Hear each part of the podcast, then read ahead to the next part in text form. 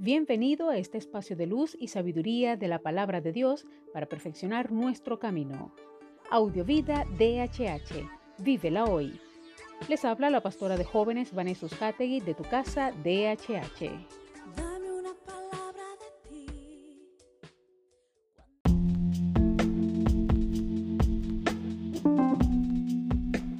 El mensaje de hoy se titula ¿Por qué sigues amándonos? Salmo 144, 3 y 4 dice, Señor, ¿qué es el mortal para que lo cuides?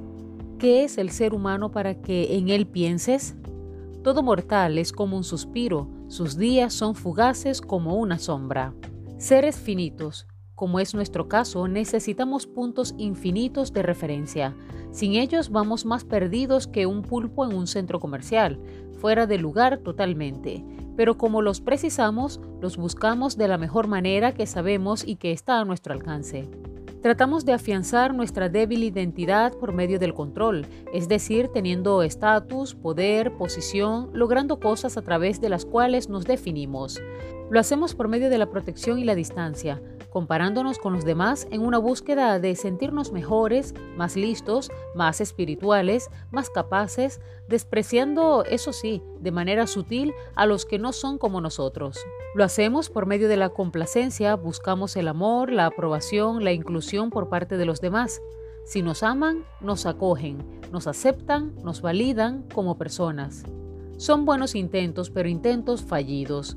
Todo pasa por reconectarnos nuevamente con Dios, nuestro punto infinito de referencia, aceptar y gozar que nuestra identidad tiene valor porque Él, por sorprendente que parezca, nos ama, nos acepta, nos valora y provee dignidad.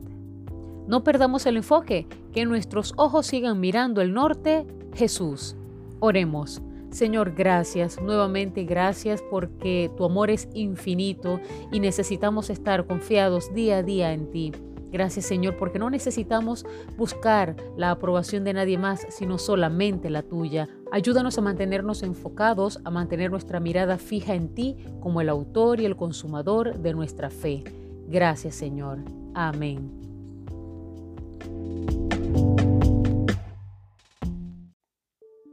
Comparte esta palabra y sea un canal de bendición en las manos de Dios para muchos. Recuerda, lo visible es momentáneo, lo que no se ve es eterno.